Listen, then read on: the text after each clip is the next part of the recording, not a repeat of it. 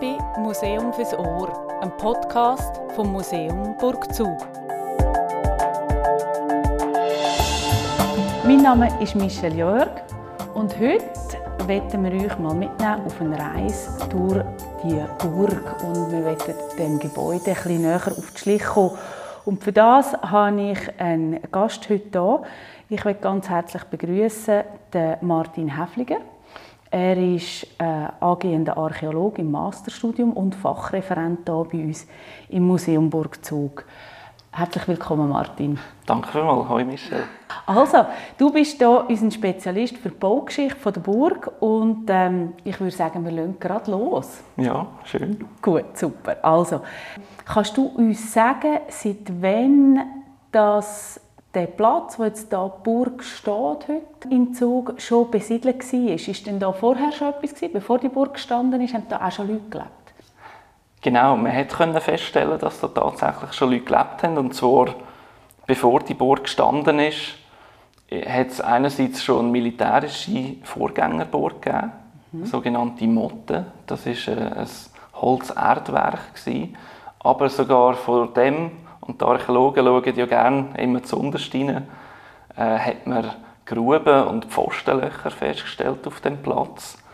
Und von dem her geht man davon aus, dass da eine zivile Siedlung noch war, also weit vor dieser militärischen Anlage. Und man kann das nicht genau datieren, man geht so etwa vom 8. bis 11. Jahrhundert aus, mhm.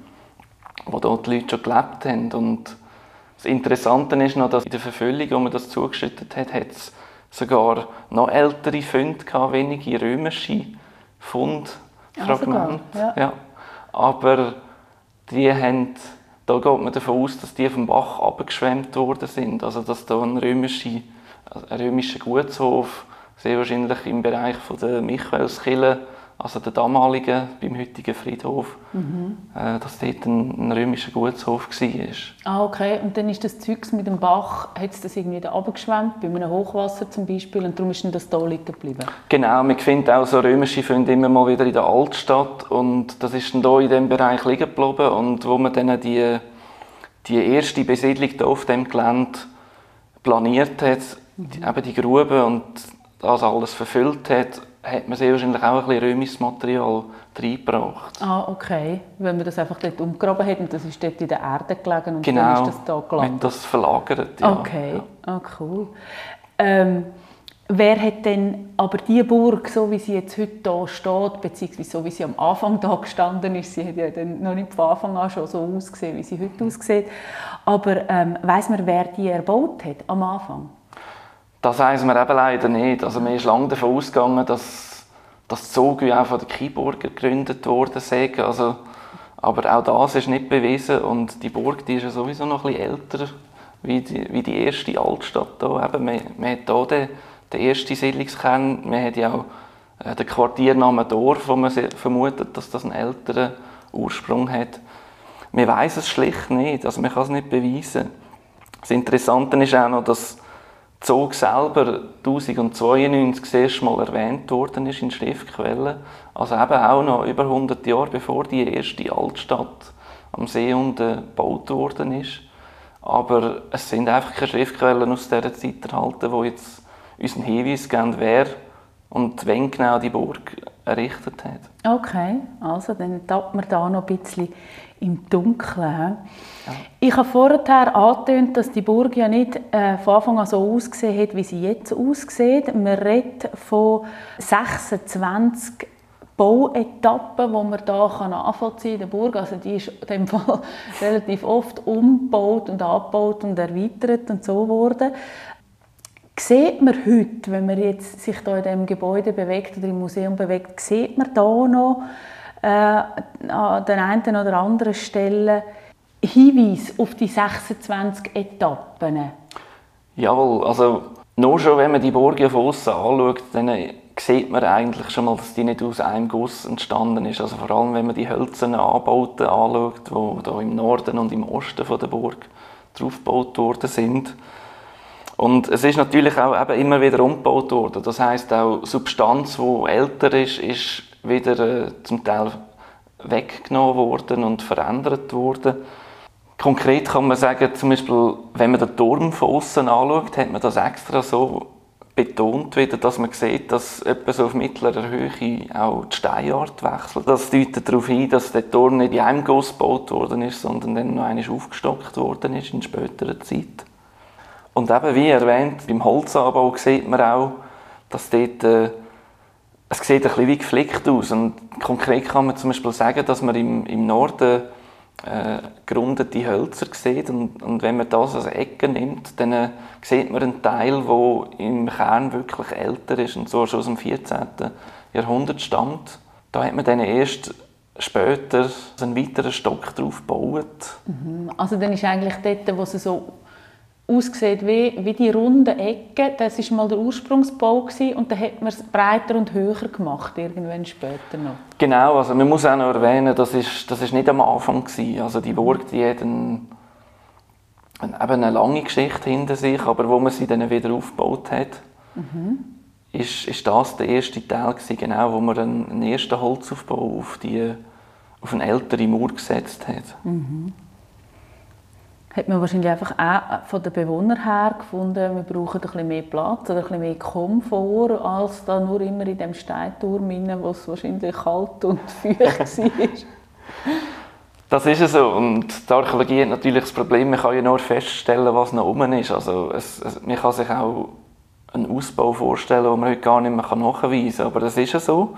Und eben, es hat auch wirklich mit der komplexen Geschichte von dieser Burg zu tun. Das heißt, sie hat sich in der Funktion ja auch entwickelt. Also es ist eben als erst ein militärischer Bau gewesen und dann später eben eine Residenz geworden und wie du sagst, ist, ist dann der, der Platzbedarf auch ein bisschen im Komfort geschuldet gewesen, wo man sich da hat einrichten und anbauen und mhm.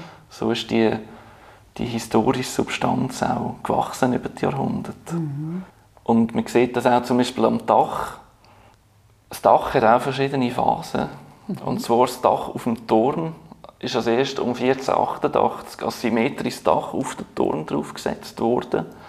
Und ist dann erst Jahrhunderte später, wo man dann im Norden noch einen Stock mit Holzanbauten draufgestellt hat, auf dieser Seite erweitert worden und nach außen geleitet worden. Und erst dann, Anfangs 18. Jahrhundert, ist das sogenannte Schleppdach entstanden, wo, wo, wo heute so die charakteristisch asymmetrische Form vom Dach gibt. Okay, also das heißt am Anfang ist das eigentlich schön symmetrisch gewesen und erst mit der Zeit hat es dann so die, die ungleiche Form bekommen, die man heute eigentlich sieht. Genau, im ja. Norden so langgezogen und, mhm. und man sieht das auch, wenn man in der Burg innen ist und mal ins Dach raufgeht. Im äh, Atelier sieht man noch das, das erste Dach eigentlich. Mhm. Ah, spannend. Also kann man das nachvollziehen, wenn man von innen schaut? Im Atelier sieht man den alten symmetrischen Dachstuhl noch. Absolut, ja. Okay, ja. spannend. Die Burg, so wie sie heute aussieht, hat man ja dann irgendwann festgelegt, wie man die will restaurieren will. Welcher Epoche ist denn das jetzt nachempfunden? Also wann hat die Burg tatsächlich so ausgesehen, wie sie heute aussieht? Konkret hat man es etwa festgesetzt, Zeitschnitt 18. Jahrhundert, das heißt genau genommen um 1763 weil es dann einerseits ein Unwetter gibt, das ziemlich Substanz genommen hat im Bereich des Graben, aber vor allem dann noch im 18. Jahrhundert ist dann, sind dann die ganzen Holzanbauten unter einem deckenden Verbutz verschwunden. Aussen ist dann eine Burg weiss verputzt alles. Und das hat man halt einfach auch wieder rückgängig machen, weil man, weil man die alte Substanz hat zeigen von dem Gebäude. Und es gibt aber auch gewisse Elemente, die wo, wo neuer sind, wo man auch als historische Substanz sein hat. Also zum Beispiel noch aus dem 20. Jahrhundert. Okay, also wenn man jetzt hier innen ist, ist es eigentlich grundsätzlich, wie du gesagt hast, aus dem Jahr 1763 etwa so der Zustand, hat aber auch noch neuere Sachen drin. Also es ist ein bisschen zusammengewürfelt. Genau, also ganz so genau hat sie nie ausgesehen. Also mhm. das ist wirklich auch im Museum angepasst natürlich. Mhm. Was ist denn zum Beispiel so etwas Neues, was man sieht? Vor allem ist der, der erste Stock in der Burg später noch einmal ausgebaut worden, Ende 19. Anfang 20. Jahrhundert. Dort hat man noch viele Elemente, also das sogenannte Hediger Zimmer. Das ist von der letzten privaten Besitzerfamilie Dort hat man noch sehr viel umgebaut. Aber auch gewisse Details, wie zum Beispiel, wenn man vor der Burg steht und mal den Turm schaut, die Wasserspeier in Drachenform, das ist auch erst im 20. Jahrhundert gebaut worden. Ah, okay. Die sind in dem Fall nicht mittelalterlich. Nein, absolut nicht. Sehr gut. Aber gibt es denn ähm, mittelalterliche Elemente, die noch sichtbar sind, wo man jetzt, wenn man durchs Museum läuft, wenn man irgendwo kann anschauen und sagt, ah, das ist jetzt wirklich noch eine Wand oder ein Mauer oder ein Balken oder was auch immer, wo man sagt, ah, das ist jetzt wirklich noch ganz, ganz alt, wo man jetzt noch sieht. Ja, weil also einerseits der Hocheingang, wo man äh, von außen her schon sieht, das ist mal etwas, was im Mittelalter entstanden ist, so als Detail. Mhm. Ich kann aber auch dort sagen, es gibt noch einen älteren, mhm. den sieht man heute nicht, nicht mehr so gut. Das ist im zweiten Stock äh, ein Gewölbe, das man noch sieht. Und was ich auch immer gerne darauf hinweise, ist in der Cafeteria, wenn man mal an die Decke schaut, die massiven Balken und Bretter oben drauf, die sind schon im Mitte 14. Jahrhundert eingebaut worden. Also auch wenn es nicht so alt aussieht, da staubt man dann meistens noch. Natürlich das Mauerwerk auch an vielen Orten. Also eben gerade auch in der Cafeteria sieht man die ehemalige Aussenmauer vom Turm. Aber es ist halt auch heute vieles hinter einem Verbotz verschwunden. Im zweiten Stock oben gibt es zum Beispiel noch ein archäologisches Fenster mit dem Täfer im blauen Zimmer, wo man noch eine alte mittelalterliche Malerei sieht aus dem 14. Jahrhundert.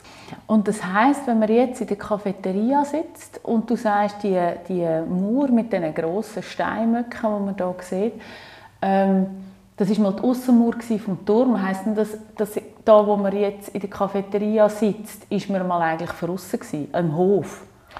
Ja, genau, ursprünglich schon. Also wenn wir jetzt gerade die Cafeteria nehmen, das ist ein sehr interessanter Raum.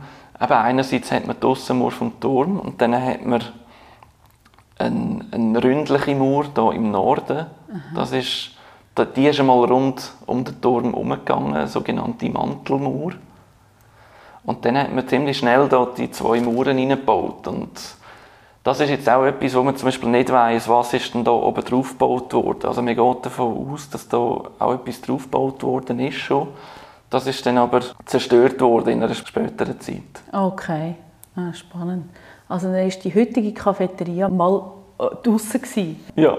Sehr gut. Oft hört man ja Geschichten von Burgen, die im Laufe ihrer Zeit irgendwann geschleift worden sind oder von Feuer zerstört oder in kriegerischen Auseinandersetzungen zerstört worden sind. Ist das bei der Burgzug auch mal der Fall gewesen? Du hast vorher so etwas angetönt, dass irgendwo einmal wieder Zeugs kaputt gemacht worden ist. Wie ist denn das da gewesen, Zug? Genau, das, das hat man wirklich können feststellen, als man die dann in den 70er Jahren untersucht hat. Zum Beispiel an den Mauern, dass, sich, dass man sehr viele Brandspuren gesehen hat. Und auch die Analyse der Hölzer, also die Jahrring, über die Jahrringdatierung, haben ergeben, dass es kein Holz gibt, das älter als 1353 ist. Man geht davon aus, dass die Burg mit 1352 zerstört worden ist, wo die Stadt auch belagert worden ist von den Eidgenossen und alles eigentlich abbrennt ist an dieser Burg. Ausser eben die Mauern, die hat man dann wiederverwendet. Die Holzteile, die ich vorher gesagt habe, die hier zum Beispiel über der Cafeteria mal sein müssen die sind dann vernichtet worden. Und darum ist alles ab dem Jahr 1353. Da hat man sie aber relativ schnell auch wieder aufgebaut. Wenn du sagst, 1352 ist die Stadt belagert worden und zerstört worden und dann, wenn man jetzt aber die Hölzer kann datieren auf 1353, hat man dann ziemlich zackig wieder mit dem Aufbau dem Fall angefangen von dieser Burg. Genau, ja, das war wohl ein bisschen aus dem Trotz gewesen, mhm. weil das ist ja immer so ein bisschen eine Schulbuchmeinung, dass man sagt, oder dass es heißt, ja, 1352 ist so eidgenössisch geworden. Das stimmt aber nicht so. Also das hat man heute können auch historisch belegen, dass die habsburgischen Rechte, damals es so habsburgisch, gewesen, weitergehalten haben. Und wohl als Trotz hat man dann die Burg ziemlich schnell wieder aufgebaut. Also mit eben viel Hölzer, wo man äh, im 1353 oder 55 auch mhm. geschlagen hat und dann wieder eingebaut hat, da, ja, neue Aufbauten gemacht hat und die Burg eigentlich schnell wieder in Stand gestellt hat. Weiß man denn, wer da in dieser Burg Zug gelebt hat? Es ist eben, wie gesagt, also wer sie erbaut hat, weiß man schon mal nicht.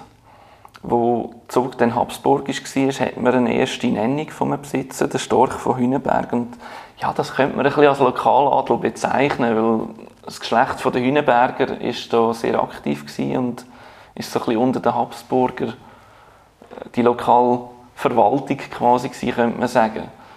Wirklich erst gut dokumentiert ist die Familie Eberhard im 15. Jahrhundert und das ist auch noch eine sehr interessante Geschichte, weil der, der Junior, der Johannes Eberhard, ist dann der Stadtpfarrer und er hat das Land von der Burg für den Kirchenbau von der St. Oswaldskirche gespendet. Und dann ist die Burg eben eine bessere Adresse geworden, kann man sagen. Also die, die Familie, die dann die Burg besessen kann man jetzt vielleicht nicht gerade als Adel bezeichnen, aber sicher als äh, gut betuchte, bedeutende Familie von dem Ort zog. Zum Beispiel eine Familie, die sehr bedeutend war, ist die Familie Landwin, die in dieser Burg auch gelebt hat im 18. Jahrhundert. Lange hat man auch gemeint, dass die Familie Zurlauben im, also in der Mitte des 16. Jahrhunderts die Burg besessen hat, aber das ist eben nicht beweisbar. Das, Aha, also man weiß es einfach nicht. Es kann sein, es kann aber auch nicht sein.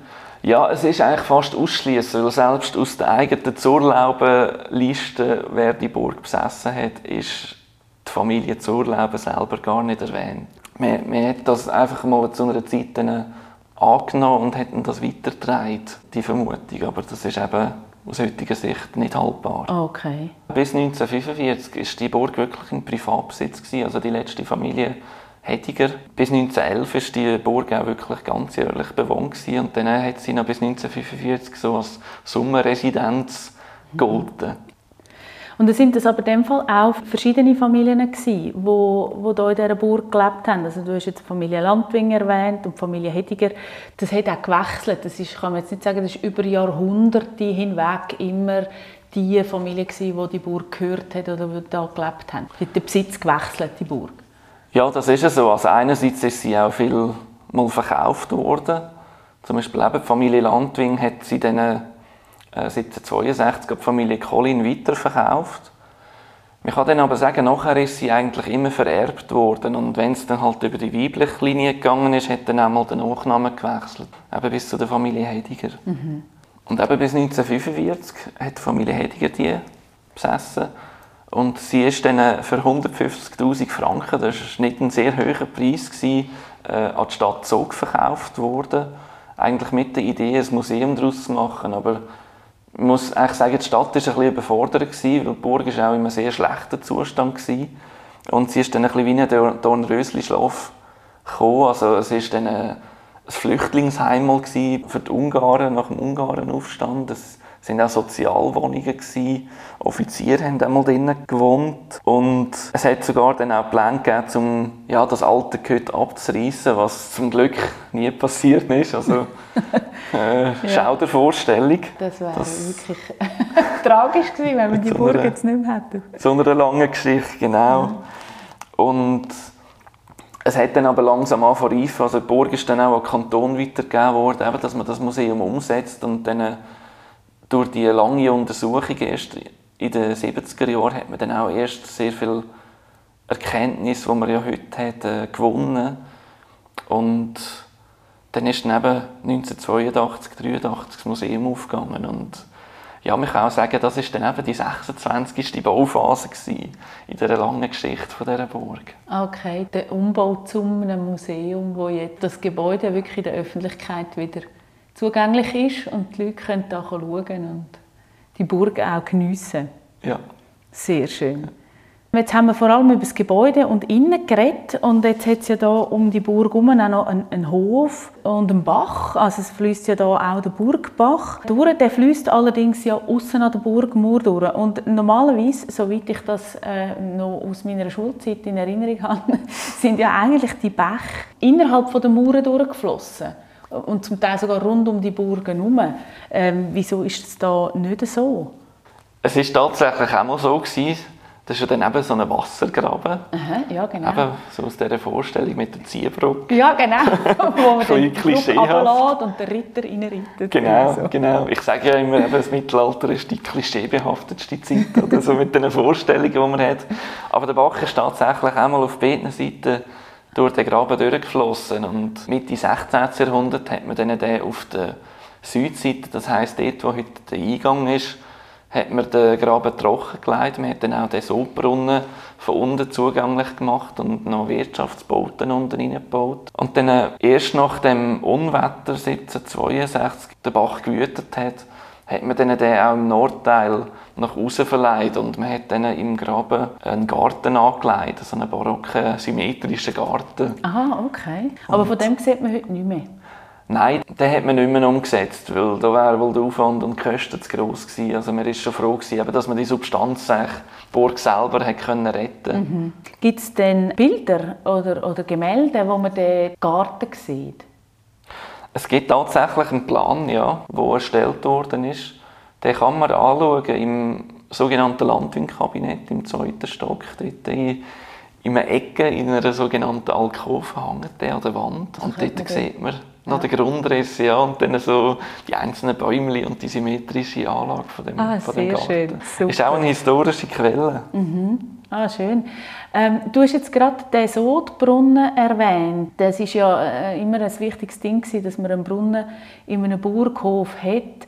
Der Sodbrunnen, da, wo wir zu Zug in der Burg haben, der hat glaube ich noch so etwas Spezielles an sich. Was hat es mit dem auf sich?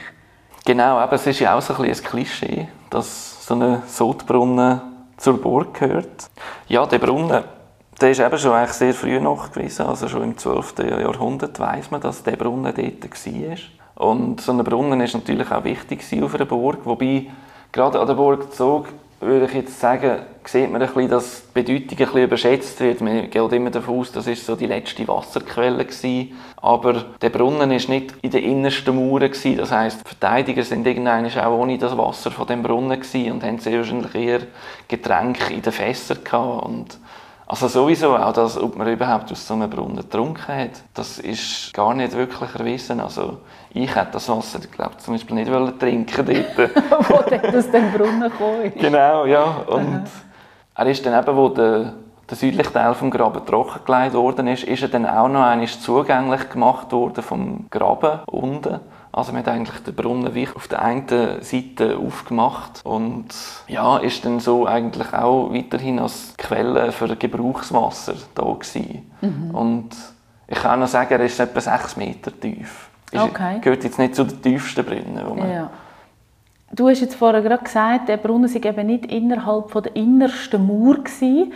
Das, äh, sagt ja auch, ähm, dass es da mehrere Verteidigungsmauern gibt. Das sieht man ja auch heute noch. Zuerst haben wir die Mauer mit diesen Zinnen drauf. Und dann kommt man äh, eigentlich über eine kleine Brücke im Burghof rein. Dort hat es nochmal eine Mauer. Und dann hat es eben sogar noch die, die dicke Mantelmauer, die jetzt heutzutage gar nicht mehr so gut ersichtlich ist, wo ja wie ein Teil vom Gebäude ist. Aber ähm, wieso hat die Burg dort Zug mehrere Mauern? Ja, weil das ist natürlich noch aus dieser Zeit, wo, wo sie wirklich eine militärische Funktion hatte. Also jede Mauer ist ein Hindernis, das muss überwunden werden und die äußeren zwei Mauern, die heute den Burggraben fassen, das ist eben zur Verteidigung mhm. mit dem Wasser zusammen. Und wie du erwähnt hast, es hätte dann eigentlich noch einen dritten Mauer Mauern gegeben, die, die Mantelmauer, die ist dann aber im äh, Westen und im Süden zerstört worden bei dem Angriff. Das ist heute die Mauer, wo man sieht, die Holzaufbauten drauf. Also, okay. Also das ist, auch, das ist auch die, wo man, wenn man jetzt in der Cafeteria ist, wo so ein bisschen, wo so ein bisschen gerundet ist. Genau, ja. genau. Und auch im ersten Stock sieht man noch ein bisschen die Rundung von dieser Mauer. Ja, okay. Also das ist eigentlich mal eine äußere Verteidigungsmauer, die ganz rundum gegangen ist. Genau, die ist sogar noch älter als der Turm. Das ist vielleicht noch ein bisschen aus römischer Tradition mit den spätantiken Kastellmauern ähm, inspiriert gewesen, dass man einfach außen die Mauer gemacht hat und dann innen etwas gebaut hat, eben Holz angebaut, das man dann aber nicht mehr erhalten hat. Und mhm. erst später ist es dann modisch geworden, dass man noch einen sogenannten Bergfried hat. Das ist eben so der dicke Turm, den man auch meistens bei den Ruinen ja sieht. Mhm. Und der ist dann noch einmal in die Mauer eingebaut worden. Und es ist dann wohl ziemlich eng geworden, würde ich mal sagen. Also. ja, da hat es dann etwa nicht mehr so viel Platz. genau. okay. Die Burg ist ja in den Jahren 1979 bis 1981 saniert worden, bevor dann eben, wie du gesagt hast, im 1983 ähm, das Museum eröffnet worden ist. Wie muss man sich den Zustand von dieser Burg zu dem Zeitpunkt vorstellen? Du hast ja vorher ein bisschen angetönt, dass sie da nicht ganz so blendend aussieht, wie auch schon mal. Ja, das ist wirklich ein Lotterungsgehüt kann man fast sagen. Also einerseits ist natürlich zuletzt nicht mehr viel gemacht worden an der Burg. Das heißt, der ganze technische Stand ist, ist mal veraltet gewesen, von den sanitären Anlagen, von den Küchenanlagen. Und der Zustand selber ist dann auch schlecht geworden. Also zum Beispiel, dass die Fenster kaputt sind, dass es geräuelt hat unten dran. Und es hat natürlich auch nicht geholfen, dass sie dann noch jahrzehntelang leer gestanden ist. Und das hat eben wohl auch ein bisschen dazu geführt, dass man das heute am liebsten losgehen hätte in gewissen Phasen, aber die Substanz innen ist ja historisch gewesen und man hat sich dann letztendlich doch durchringen um möglichst viel erhalten und auch vieles historisch retten. Also eben zum Beispiel, wenn ich da ans Landwin-Kabinett denke, ist das wunderbar, dass man das können erhalten und heute den Besucher von dem Museum zugänglich machen. Man sieht aber ja dass wenn man die Burg jetzt so von außen anschaut, dass gerade die Holzanbauten so ein bisschen schräg aussehen. Man merkt es auch, wenn man im Museum innen ist. Also ich glaube, wenn man im blauen Zimmer würde, ein Murmeli am Boden legen dann würde das irgendwo davor. Hat das auch damit zu tun, dass die so einem schlechten Zustand war, die Burg, dass das jetzt alles so schräg ist? Und wie ist das heute? Also die, muss man da ein bisschen Angst haben, wenn man da im Museum ist? Angst haben muss man zum Glück nicht. Also es ist... Äh es ist auch aus der Geschichte echt gewachsen, dass die Balken, die dort drunter gelegt worden sind, die sind eben auch aus der Mitte des 14. Jahrhunderts verleiht worden. Das sind 13 Meter lange Eichenbalken. Und dort hat man ja nur einen Stock drauf gebaut. Und später hat man dann noch weitere Anbauten drauf gesetzt. Und das ist wohl schon ein eine strukturelle Überlastung gewesen. Wobei das eigentlich bei dieser Massivität von diesen Balken nicht so ein Problem hätte sein sollen der grosse Fehler ist wohl wirklich gemacht worden, wo man dann den ersten Stock saniert hat, also eigentlich unter diesen Balken, dass, dass man dann oben die Balken nicht sauber abgestützt hat und sich dann das einfach abneigen hat. Aber auch das hat man zum Glück gesichert heute. Wenn man ähm, zum Beispiel auch bei dem blauen Zimmer, was, was wirklich recht schräg ist, wenn man dort drinnen ist, äh, wenn man dort mal an die Fenster schaut, dann sieht man zwischen den Fensterscheiben, dass, dass dort ein Stallträger drin hat. Und mhm. das sichert dort eigentlich das ab, dass es nicht weiter absinkt. Also das hat man Fall im Zug von der Sanierung Ende 70er, Anfang 80er Jahre hat man das so stabilisiert, dass das jetzt hebt. Genau und auch das Zimmer, das ist sehr interessant von der Baugeschichte. Das ist ein sogenannter Bohler Ständerbau die Leute meinen immer, gerade auch wenn sie die Burg Fossen anschauen, ja, das ist doch alles Fachwerk an dieser Burg. Aber ein Bohlenständerbau ist eben das, was eigentlich im Mittelalter da die Häuser gebaut worden sind daraus. Und Ständer ist eigentlich das System von diesen senkrechten Stützen, kann man eigentlich sagen. Und Bohlen, das heisst, das ist eigentlich die Wandverfüllung. Und das ist ein dickes Brett, so ab etwa 6 cm. Da redet man nicht mehr von einem Brett, sondern von einer Bohle. Und das ist eine hohe Handwerkstechnik, die man hier verbaut hat. Und das ist eigentlich der älteste Raum hier im Kanton Zoo, der so noch erhalten ist. Und man sieht die Bohlen auch im zweiten Stock noch im Gang raus. Das sind die waagerechten Hölzer, die zwischen die Ständer reingenutet worden sind. Mhm. Und das ist wirklich eine hohe Zimmermannstechnik. Okay, also dann, dann sind das eigentlich die, die senkrechten Balken, die dann wie eine Nut haben und dann hat man die Bretter wie dort eingefädelt.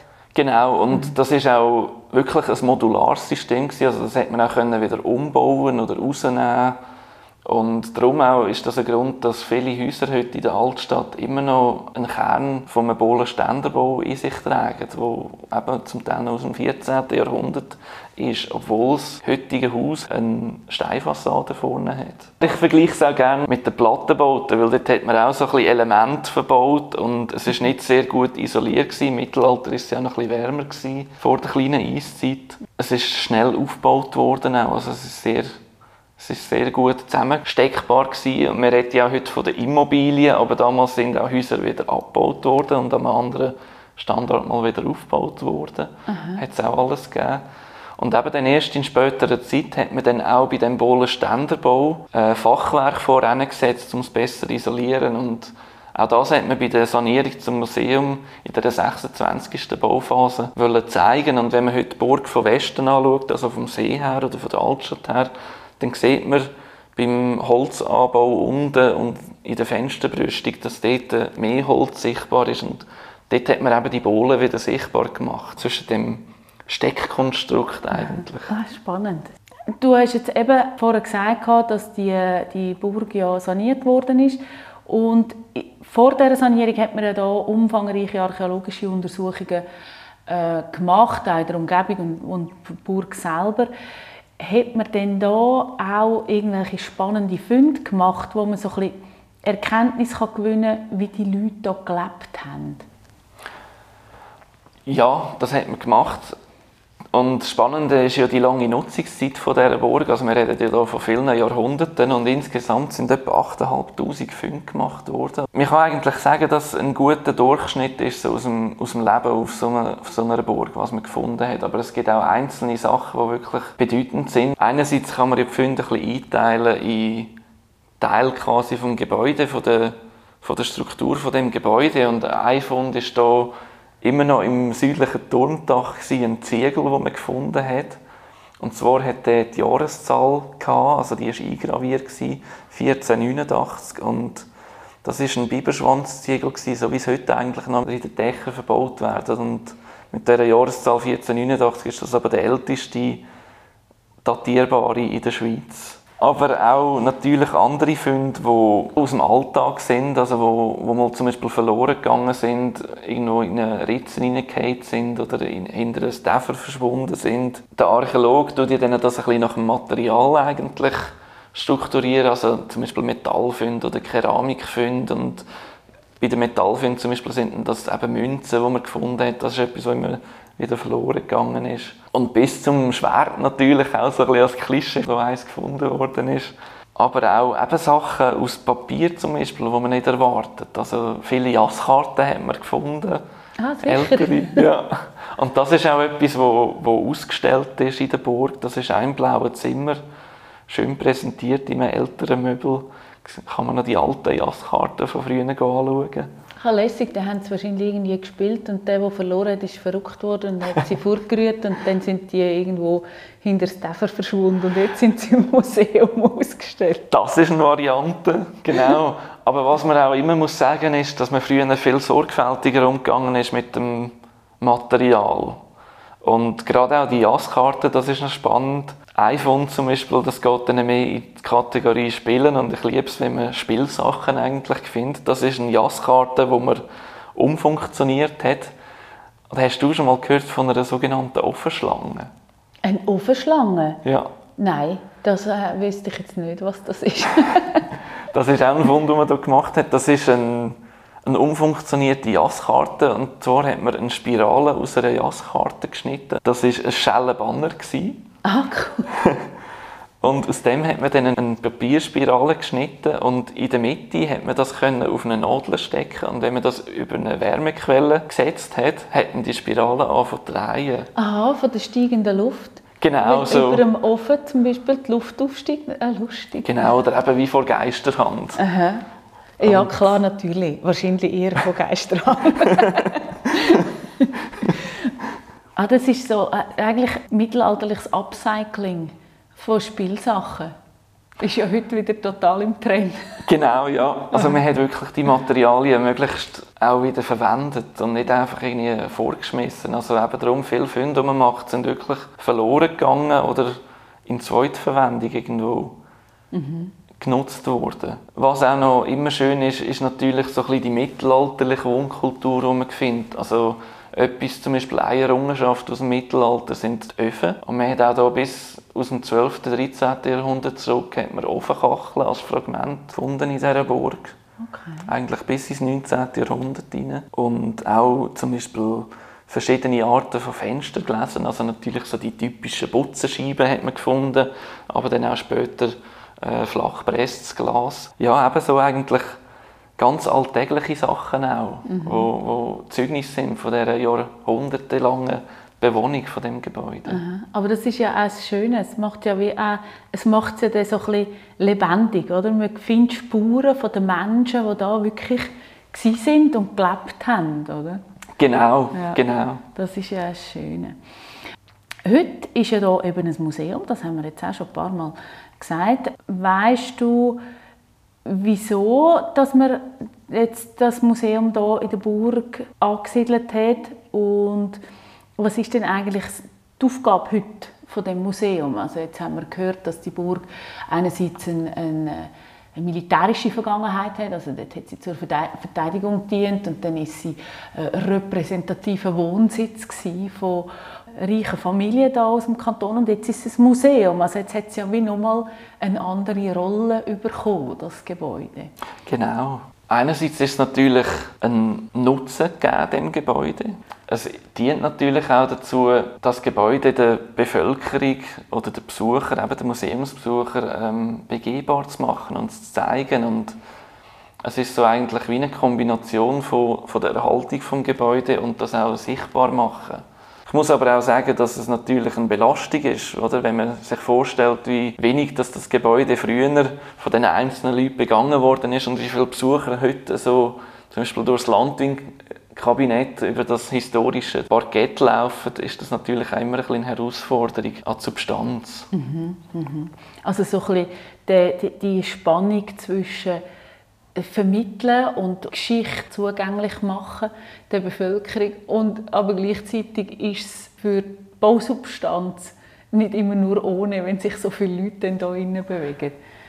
Das ist es so, ja. ja. ja. Genau, also das mhm. Museum zeigt ja einerseits in der Dauerausstellung die äh, Geschichte vom Kanton und dann gibt es aber immer auch Wechselausstellungen zu aktuellen Themen, die relevant sind, die dann für ein paar Monate die Ausstellung sind und es dann wieder wechselt.